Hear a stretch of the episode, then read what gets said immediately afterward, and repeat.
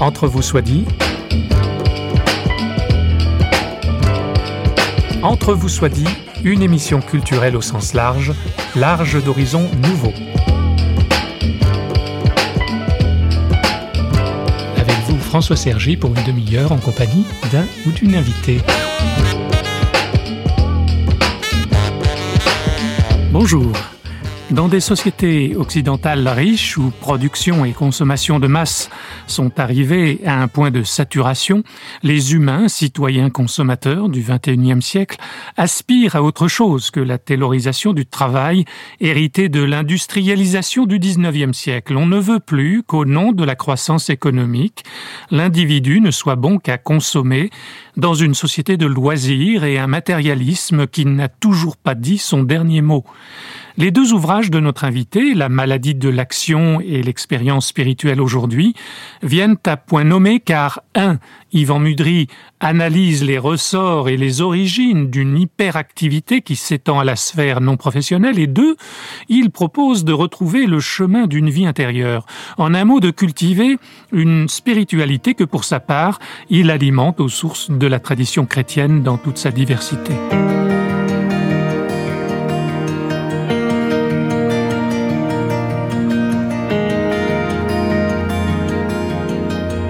Yvan Mudry est un enfant du Valais suisse, du Val d'Érins plus précisément, et ses ouvrages, qu'ils soient essais ou poésie, disent sa préoccupation constante pour un mieux vivre qui passe par une économie libérée et un humain réconcilié avec sa dimension verticale. Si bien qu'à se demander s'il y a un lien entre la maladie de l'action et l'expérience spirituelle aujourd'hui, deux ouvrages publiés par les éditions Saint-Augustin, sa réponse est prévisible. Yvan Mudry. Oui, effectivement, il y a un lien entre les, deux réflexions.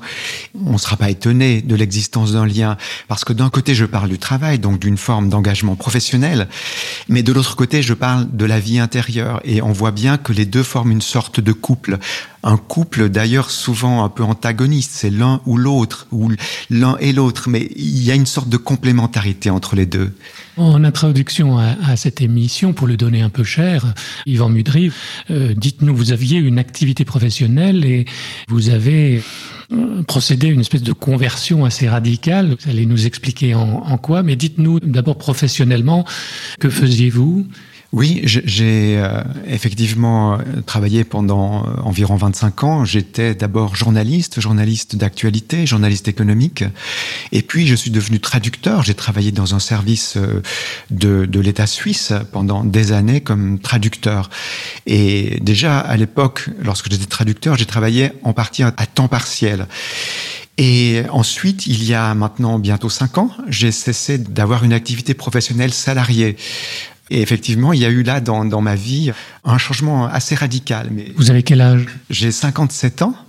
Oui, j'ai la chance, grâce à Dieu, d'avoir euh, fait quelques économies qui me permettent, en vivant très simplement, d'envisager ces prochaines années euh, simplement sans, sans travail salarié permanent. Il y a une, une vie possible en dehors d'une activité professionnelle?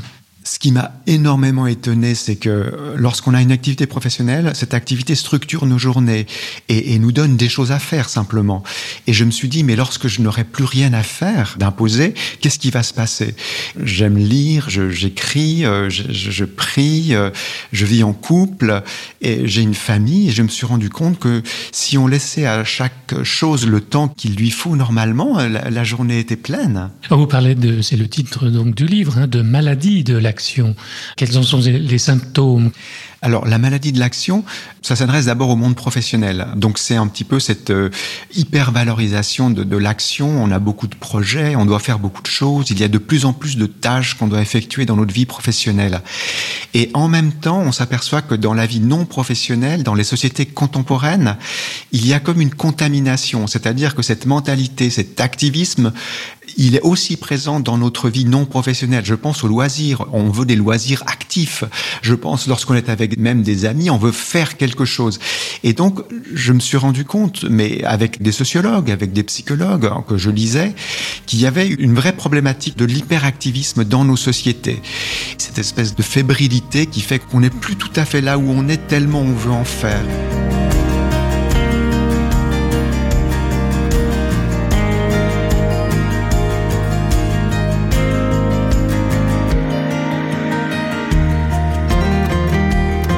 Mettez en évidence, et ce paradoxe, c'est que si au moins cet activisme donnait le bonheur et l'épanouissement, mais non, c'est la frustration. Alors, il y a plusieurs paradoxes. L'un des paradoxes, c'est qu'on valorise l'action. Intellectuellement, on va nous dire, c'est en agissant qu'on devient soi-même. Et c'est sûr que le travail, par exemple, nous socialise. Le travail nous permet d'acquérir tout un tas d'aptitudes. Le travail nous, nous sécurise nous-mêmes. Et de l'autre, on voit bien le phénomène du manque de temps ou le phénomène de, de stress. Et il y a un autre phénomène aussi que des sociologues ont mis en évidence. D'un côté, on nous dit, si vous faites beaucoup de choses, vous allez avoir une vie pleine. Et que nous montre notamment un sociologue qui s'est intéressé au phénomène d'accélération.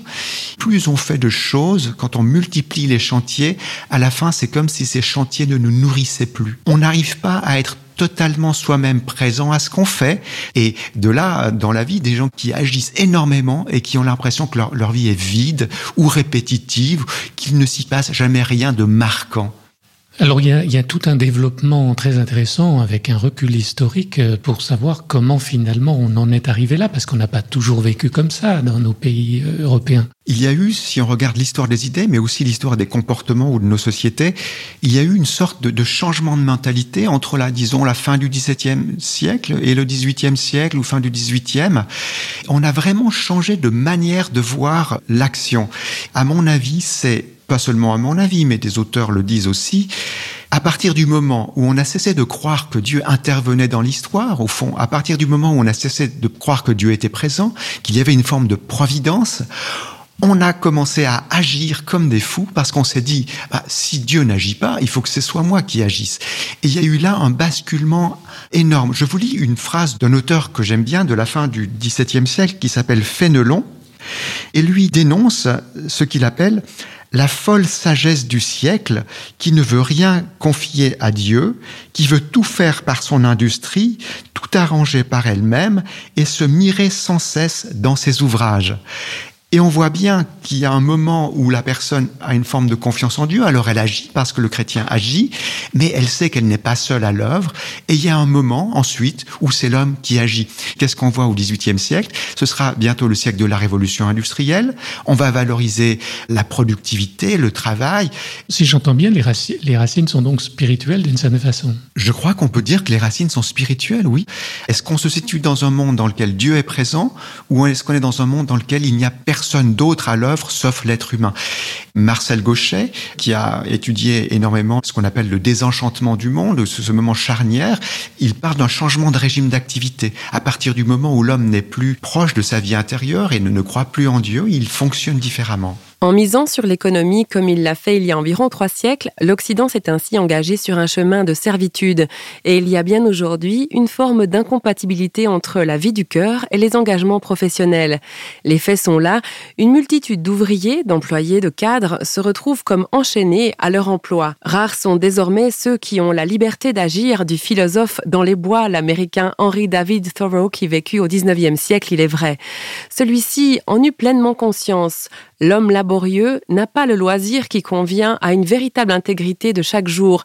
Il ne saurait suffire au maintien des plus nobles relations d'homme à homme.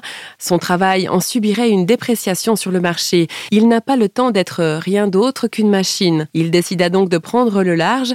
Il ne paya plus l'impôt à un État esclavagiste, dédaigna les médias et vécut en marge de la société. Qu'ils sont parlants ces propos qui rendent compte de sa démarche. Je cite, Je ne voulais pas vivre ce qui n'est pas la vie. Ce qu'il me fallait c'est vivre abondamment, sucer toute la moelle de la vie, vivre assez résolument, assez en spartiate pour mettre en déroute tout ce qui n'était pas la vie le passage d'une manière d'être très active à une manière d'être, disons, moins active, on accorde davantage de place à ce qui nous arrive parce qu'on a confiance à Dieu, parce que Dieu nous fait signe, parce que Dieu nous guide, parce que Dieu est présent, c'est un passage qui est très difficile à comprendre et à vivre. Je pense pas qu'il y ait de méthode parce que je, je, je crois à la grâce. Dans un sens, ça se passe ou ça se passe pas. Ce qu'on peut faire comme être humain, c'est d'abord prendre conscience de ce qu'on vit. Si on se dit je suis stressé, je n'ai pas de temps, je ne peux pas faire ce qui me tient à cœur, je pense qu'on peut avoir une prise de conscience, mais vraiment radicale d'un problème, de l'existence d'un problème. C'est comme si on s'en rendait compte par après. Tout à coup, on se rend compte que des choses qu'on n'aurait jamais acceptées auparavant, euh, par exemple, euh, de ne pas avoir tel ou tel objet. Après, on dit, mais ça n'a plus d'importance. Je se déplacer en voiture, mais en transport en commun. Oui, tout à coup, moi, je, je, je, n'ai plus de voiture depuis 25 ans et ça ne me pose plus aucun problème parce que ça va de soi. Il y a comme un déplacement. On, tout à coup, on se retrouve dans une autre manière de fonctionner. Et si, par exemple, on apprend un peu ça en se disant tel jour, le dimanche, je ne fais plus rien de servile, on s'aperçoit que on peut vivre de manière très différente.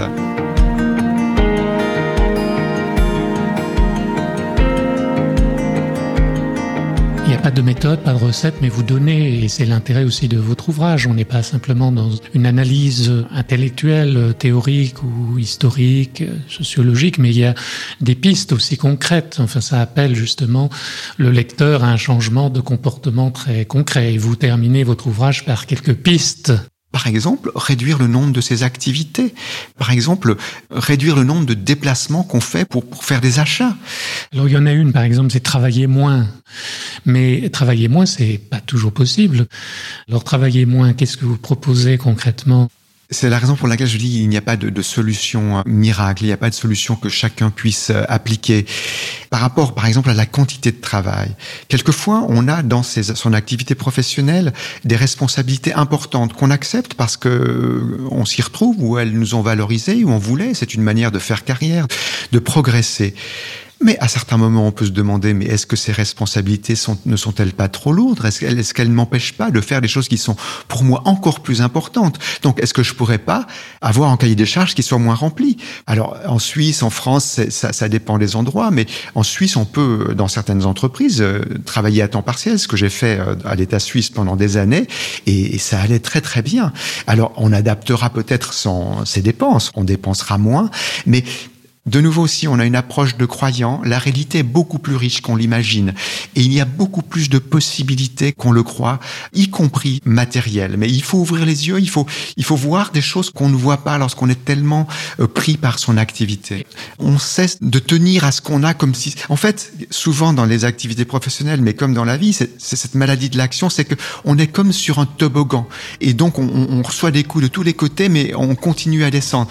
Alors que quelquefois, si on fait une pause, on s'aperçoit qu'il peut y avoir des alternatives en fait.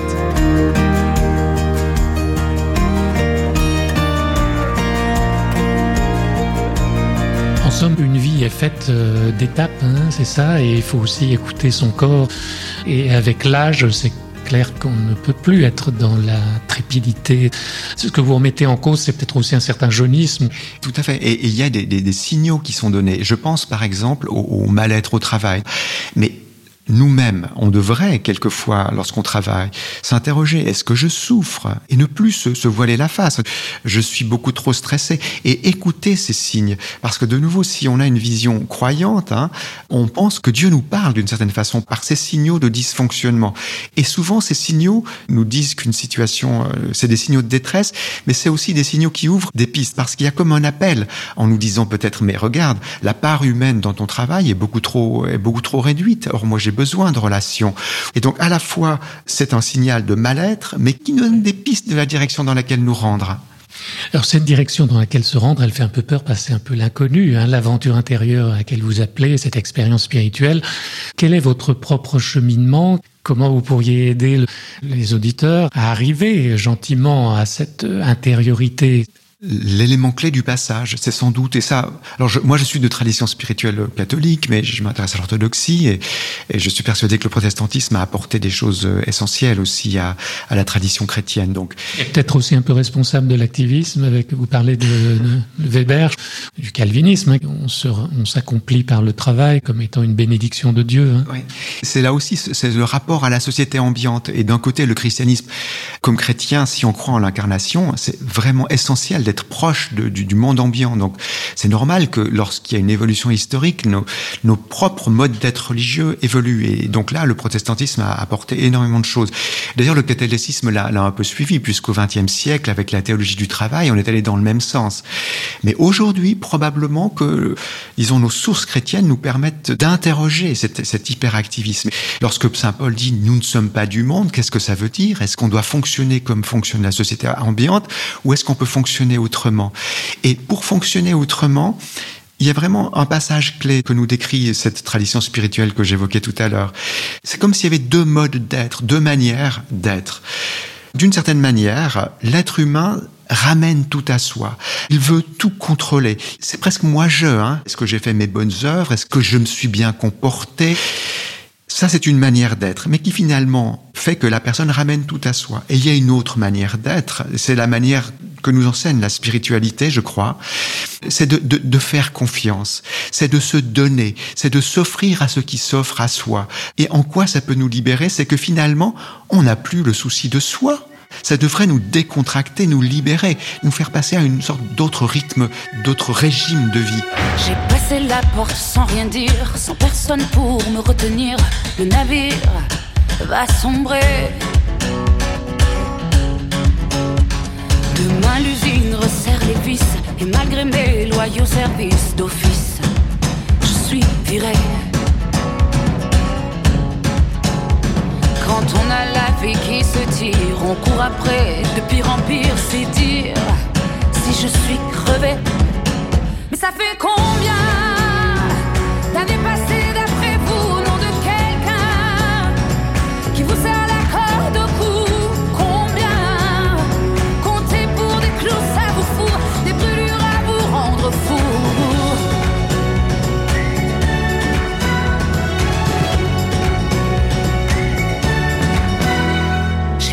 la porte tout à l'heure.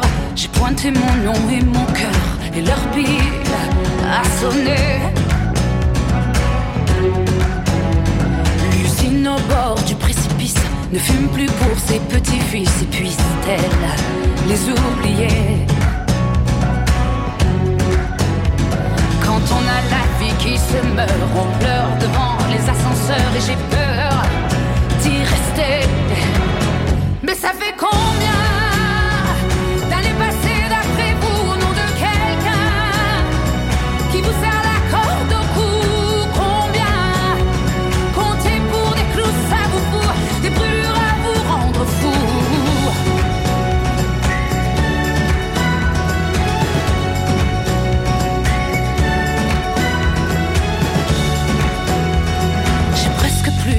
vous dire. J'ai trop bu, mais tu peux remplir. Le navire va sombrer. Demain, pour quelques bénéfices, l'usine me donne en sacrifice, mon fils. On va morfler. Mais ça fait combien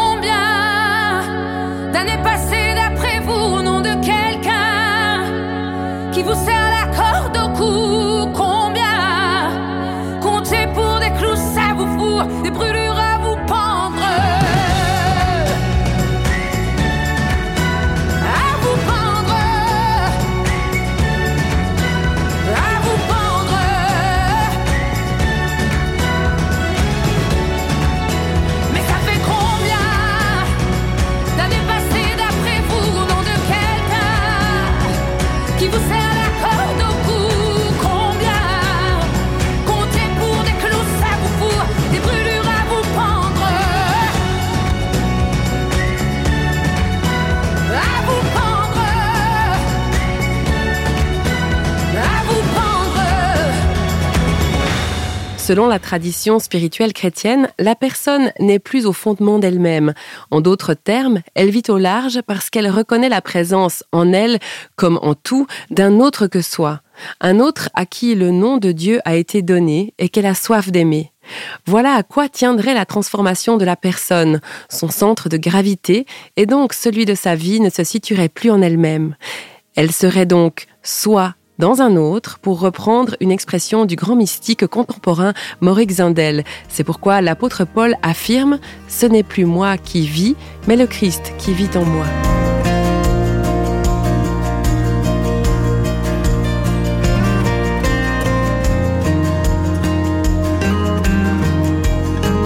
C'était un extrait, le deuxième, de l'ouvrage d'Yvan Mudry, notre invité, L'expérience spirituelle aujourd'hui, de l'exil au grand large, publié en 2016 par les éditions Saint-Augustin. Vous êtes à l'écoute d'entre vous soit dit.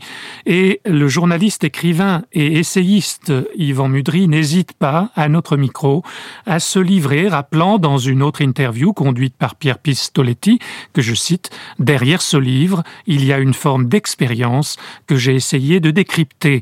Yvan Mudry. Moi, je me suis rendu compte de ça aussi, parce qu'à un moment donné, lorsque je travaillais, j'écrivais, j'étais extrêmement tendu, mais un, un, niveau de tension phénoménal. J'arrivais plus à me tenir debout sans me, sans me tenir. Vous deviez fréquenter le kinésithérapeute Alors, j'ai plutôt passé, essayé évidemment de, de, de re, reprendre contact avec mon corps, et puis ensuite euh, méditer, c'est-à-dire prendre des temps d'ouverture totale à la, à la réalité, d'être présent à ce qui n'est pas soi. Et je me suis rendu compte que je vivais autrement j'espère, en étant beaucoup moins préoccupé de moi, en faisant beaucoup plus confiance. Et la grande chose, c'est que je me suis rendu compte qu'il m'arrivait beaucoup de choses magnifiques simplement parce que je cessais de les attendre, de les vouloir, de les planifier. Mais est-ce qu'on se perd à ne plus avoir le souci de soi? On reste des êtres humains parce qu'en soi, on reste avec toutes nos ressources, avec, on reste avec no, no, notre désir d'amour, mais aussi notre désir d'intégrité. On ne va pas accepter des choses qui vont nous faire violence. Si on est confiant, les choses elles se font parce que Dieu agit et parce qu'on est des êtres, on est habité par Dieu. Il va aussi mettre les barrières qu'il faut en nous au bon moment, ou, mais ce sera beaucoup moins tendu, beaucoup moins crispé. Vous parlez de Dieu comme d'une évidence, mais là aussi, comment entrer en confiance avec celui que vous nommez Dieu? Comment vous-même vous avez vécu cette expérience de, de, rencontre, de relation à ce Dieu? Mais peut-être que euh, c'est vraiment l'incarnation. Le réel, de nouveau, je parlais, enfin, je parlais tout à l'heure de la providence, mais la réalité est habitée. C'est pas que Dieu fasse nombre avec la réalité et que, mais, mais elle est habitée. Et donc, elle nous parle. Et euh, Dieu vous fait signe. La réalité nous fait signe. Un jour qu'il fait beau, peut-être que c'est une invitation à sortir. Un jour qu'il pleut, vous vous rendez compte que vous avez une attitude beaucoup, beaucoup plus intériorisée. Vous êtes avec quelqu'un, il y a des moments d'échanges magiques qui se passent. Oui, la réalité est, habitée. Il se passe infiniment plus de choses qu'on imagine et il y a infiniment plus de signes qu'on imagine. Et cette espèce de rapport à Dieu, il est fort quand Dieu est dans la réalité il est dans ce que je vis. Il est dans ma, dans, dans ma souffrance si je souffre. Il est dans mon plaisir de rencontrer quelqu'un si j'ai ce plaisir-là. Il est dans, dans mon plaisir d'accomplir une activité. Donc, Dieu sort d'une sphère où il est seulement intellectuel ou seulement... Il est présent dans ce que je vis.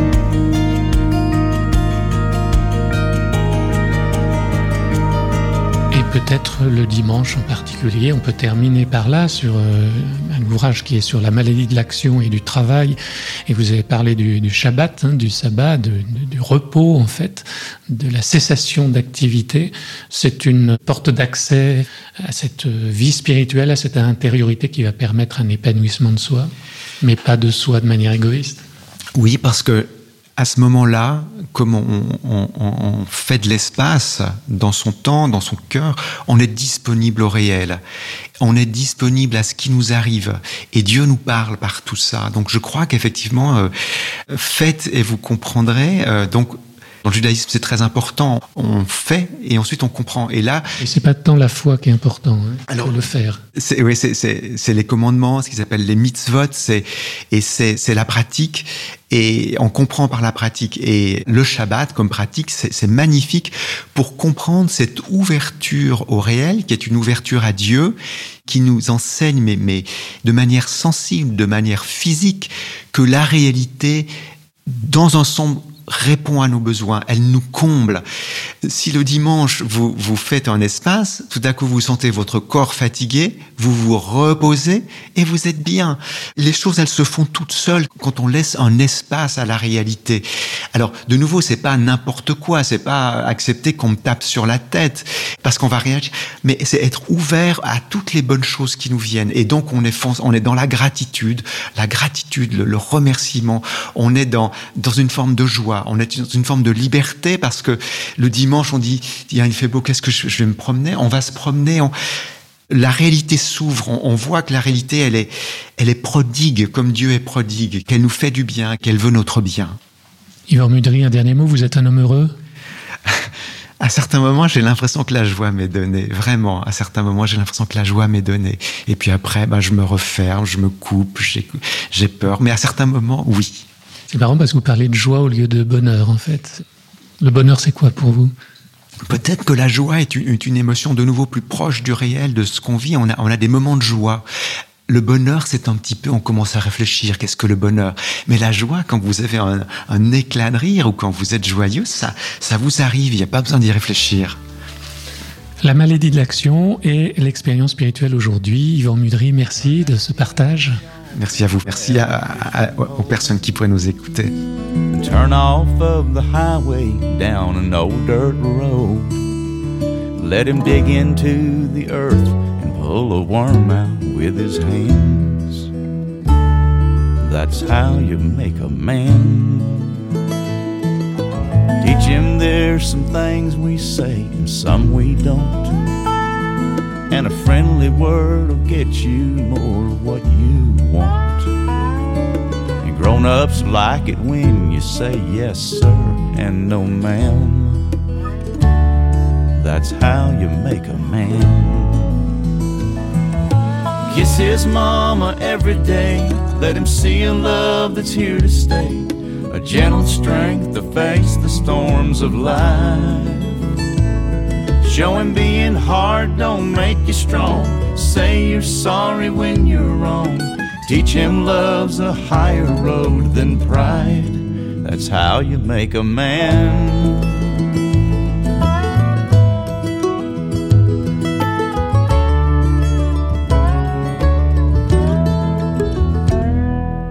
Be aware of changes in his little life.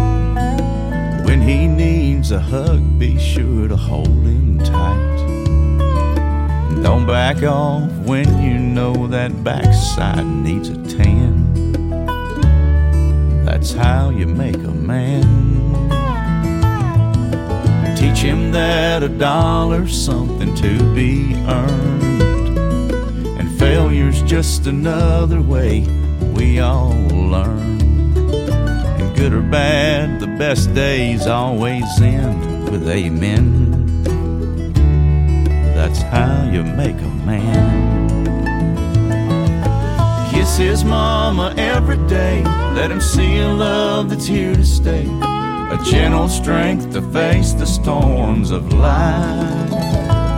Showing being hard don't make you strong. Say you're sorry when you're wrong. Teach him love's a higher road than pride. That's how you make a man. You turn around and he'll be grown, raising a son of his own. Thanks to who you've been, he'll understand how to make a man.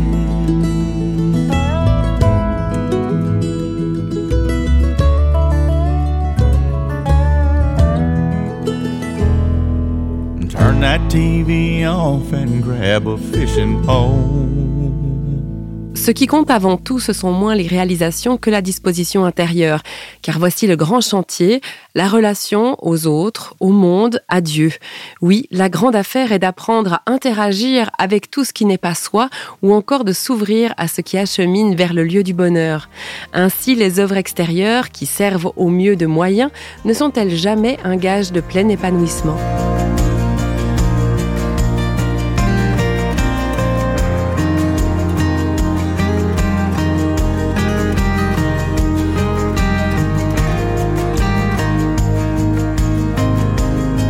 L'aventure spirituelle à laquelle nous appelle Yvan Mudry n'a rien d'éthéré, elle est ancrée dans la tradition chrétienne, incarnée dans notre ici et maintenant, et pourtant l'auteur de L'exil au grand large rappelle quelques versets clés de la Bible qui l'ont inspiré dans sa méditation.